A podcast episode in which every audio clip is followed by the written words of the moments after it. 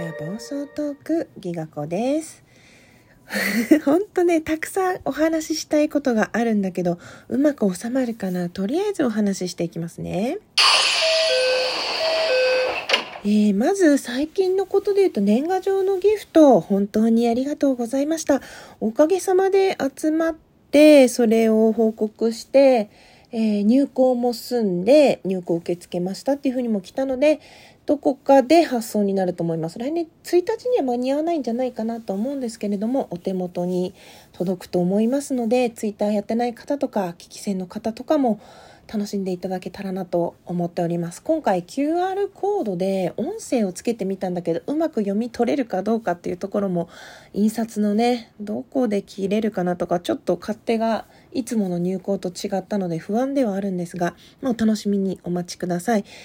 またねそれとは別に本当はあのギフトを投げてくださった方でツイッターやってる方にはご挨拶回りをしたかったんですがまだちょっとできていません。できるかどうかもちょっとわからなくてねっていうのも本当バタバタしておりましてもう今週で冬休みになってしまうので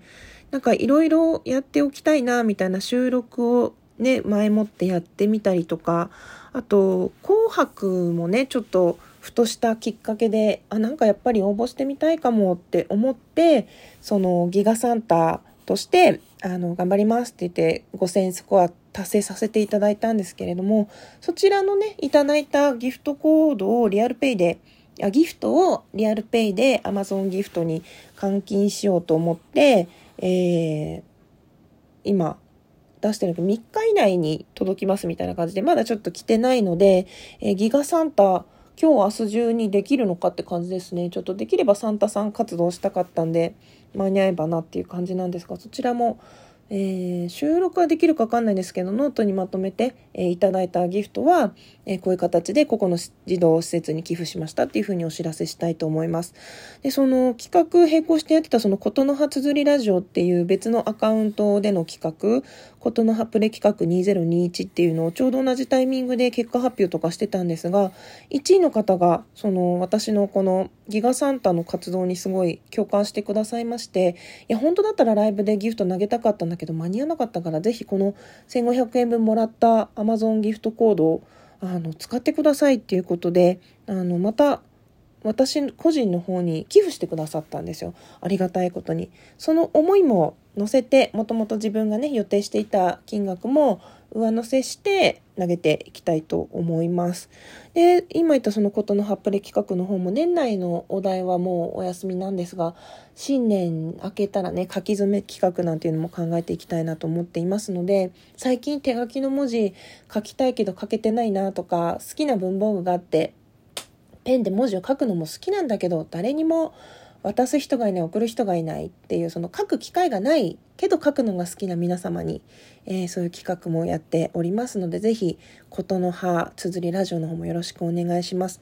でそのギガサンタどうしてやろうかなって思ったっていうとあの12月18日のね先輩と後輩さんがやっていたチャリティーの方その子どもの貧困を解消する活動してる団体に寄付するっていうそのチャリティーイベントに声をかけてもらってあの出品させてもらったんですけどそこではちょっとあのなんていうのかなサポーターというか先輩さんに自分で応援のギフト投げた時に3分のコマーシャルの枠をもらってまあその自分は出品するのでコマーシャル3分もあってもちょっともったいないなと思ったんで推しを出してもいいですかって許可を得てあの弾き語りの歌鳥さんにねコマーシャルを数日前に急にお話を渡して作ってもらって、まあ、その歌鳥さんがまた素敵なコマーシャルしてもらったのでそのコマーシャルを流しながらぜひ配信をしてくださいというふうにお願いしてるのが近々上がると思いますので上がり次第概要欄に貼って皆さんにも聞いていただきたいなと思います。その企画の趣旨に沿ったそのね、挨拶とかその場でコラボに上がっているかのような語りかけとかその自分の歌がとか自分の番組がっていうのだけを主張しないそういう優しい姿勢がすごい素敵だったなと思ってぜひ聞いてもらいたいなと思います。でこのご家族の方とかちょうど今歌どり歌鳥さん特トレにあの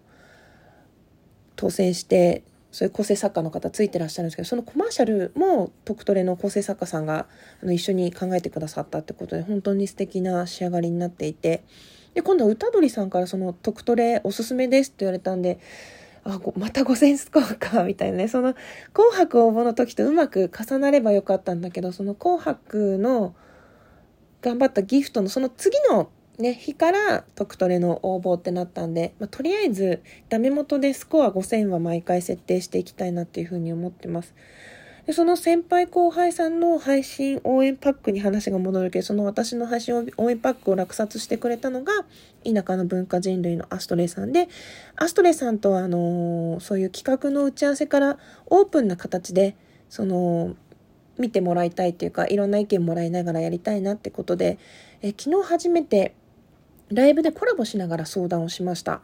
で、あの、もともとアストレさんが、あの、話とかしてくれてて、私も聞いて知ってたんですけど、ビブリオバトルっていうのをラジオトークでもやってみたい。で、そのビブリオバトルなんだっていうと、その自分の読んだことがある本を、で、みんなに読んでもらいたいっていう思いがある本を一冊選んで、それを5分以内に話す。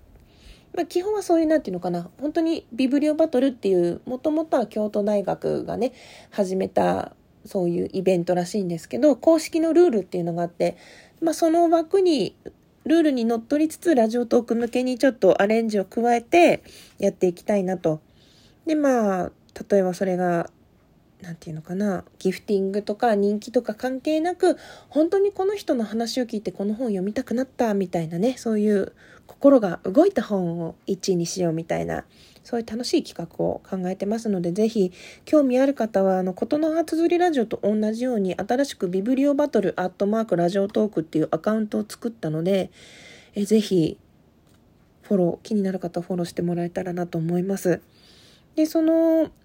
そうね、歌鳥さんが最近、その園長先生の36時間ライブ、あ、ごめんなさい、話が2つ戻った、え配信応援パックの前のその歌鳥さんのコマーシャルの話からいくと、その園長先生が36時間ライブなさってて、その36時間ライブでね、歌鳥さん、あの音楽のところで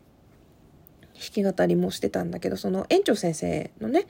あの、ビーズの会で知り合った愛しかけのレイディオっていう番組の愛ちゃんっていう方と、えちょっとそのビーズの会で仲良くなって、で、久しぶりに今日、その、ゆっくり時間をとってコラボできたんですよ。その愛ちゃんとお話しするのは初めてだったんだけど、すごいね、1時間があっという間で、いい時間過ごせたなっていうふうに思います。この愛ちゃんとはまたコラボさせてもらえたらなと思って、次いつがいいなんて話をしております。いろんな共通点があってね、本当うん。もっともっといろいろ語りたいなっていうはいつながりができてすごく嬉しいです。園長先生ありがとうございました。もう話は行ったり来たりするんですけどその愛ちゃんの前にコラボしたのがゆきちゃんかな。あの異世界転生の占いをしてるゆきちゃんの占い師見習いのゆきちゃんっていう方とこの間コラボしたんですけどゆきちゃんがもともと乙女ゲームとか考えたり小説も書かれたり絵も描かれたりっていう多彩な方なんだけどその最近ねその乙女ゲームこうこうやってますっていうその企画をそのままお話ししてもらったんで、それで行こうかって、この間ライブをやって、意外とその、ものを擬人化するっていうより、その配信者さん自身を、その攻略対象に置き換えちゃったら面白いんじゃないみたいな感じで、やろうやろうっていうところまで行ったんですけど、ちょっと意外と私がね、抱えてるものが多すぎて、あの、元々の企画の立案者であるゆきちゃんの方に、本当本当はね、私がもっと企画、細かいところまで考えて、こうやらない、やらないってやってやりたかったんだけど、いやちょっともう、いっぱいいっぱいになってきちゃって、もう目の前に冬休みってところが来たんで、ちょっとね、ギリギリになっちゃったんだけど、ゆきちゃんごめんねってことで、あの、ゆきさんにこちらの乙女ゲームの企画を、あの、ぜひお願いしますっていうことで、はい、伝えてありますので、あのゆきちゃんの方もフォローしていただいてお楽しみに。って、まあ、ゆきちゃんの方が多分フォロワー数が多いのでご存知の方多いと思うんですけど、ぜひそちらの動向もはい、見守っていただきたいなと思います。で、まだね、紅白、最初話してた紅白の返事は来てないんですが、あの、それと並行して、ザッキーさんっていうハーシーさんの方から、あの、ボイト、ボイドルかな？アイドルのね、ボイドルのことで結構知ってる方も多いかなって思うんですけど、ザッキーさんの方から大晦日収録のね、なんかイベントやるからやりませんかって声かけていただいて、収録ピンク組っていうのも、あの、登録というか参加させていただくことにしました。え、こちら、コラボをすると別番組として登録できるので、えー、今日こちらもナルットパペットモンスターズさんとコラボって言っていいのかな？すごい楽しい時間を過ごさせていただいたので、ぜひこちらもチェックしていただきたいと思いますし、あの、収録って予約配信できるので、あの、この時間に予約配信してくださいっていう連絡が、あの、登録のアンケートフォームみたいにその応募フォームから出すとお返事が来るので、ぜひそちらも皆さん興味ある方収録の方で参加していただけたらなと思います。そして私、え収録に関しては声のソムリエ、ギガ美術館、そして気になる歌詞のね、一部についてとことん語るということのハモグリという企画もやっておりますので、そちらも来年頑張っていきたいなと思いますので、興味ある方お声かけください。一緒にやりましょう。恋のソムリエもね、年内で一旦終わっていて、年明け一人目が決まってる段階なので、まだテイスティングしてもらってないよって人は立候補お願いしたいですし、ギガ美術館の方も上手下手問いませんので、ぜひ収蔵してくださいっていう作品ございましたら、お気軽に、えー、Twitter の DM からお送りください。そして明日24日クリスマスイブにはですね、えー、午前中のどこかでビスコを食べるという配信をしたいと思います。あの、今入院中の朝ぼらけちゃんとですね、あの、水を飲む、水を飲む人じゃないや。えー、水を売る人のね、えー、ところで出会ったミカポポちゃんと、あの、特に用事がないから一緒にビスコを食べようよっていうビスコ会をね、形成しましたので、いろんな味のビスコをサクサク食べながら、つれづれなるままに話す会。まあ、コラボでね、上がれるかどうかみんな忙しいんでわかんないんですけど、私は食べてるよっていう配信をしたいと思いますので、どうぞよろしくお願いいたします。あ、久々に12分いっぱい喋っちゃったな。というわけで最後まで聞いてくださってありがとうございました。またね。バイバイ。